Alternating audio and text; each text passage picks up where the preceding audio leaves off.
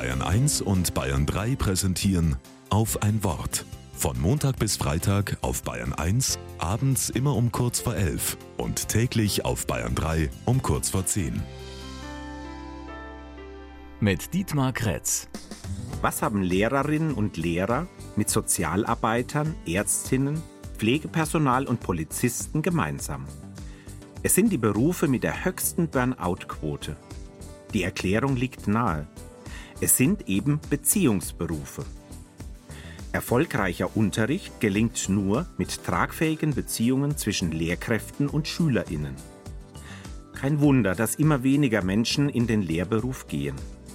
Weltweit fehlen 69 Millionen Lehrkräfte. Hier in Deutschland mangelt es allen voran im Bereich der Grundschule. Der heutige Weltlehrertag der UNESCO möchte auf die verantwortungsvolle Aufgabe dieses Berufes hinweisen und ist ein Tag der Wertschätzung und des Dankes.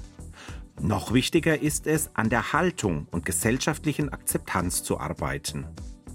Dazu gehört es, nicht auf die berühmten schwarzen Schafe zu blicken, die es überall gibt.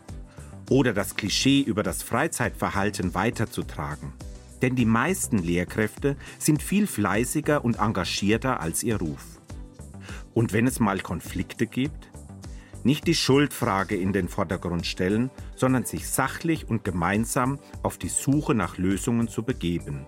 Nach dem Motto, wir zusammen gegen das Problem. Ich möchte heute allen Lehrerinnen und Lehrern danken, die sich in Verantwortung nehmen lassen, in die Beziehungen gehen und so unsere Zukunft mitgestalten.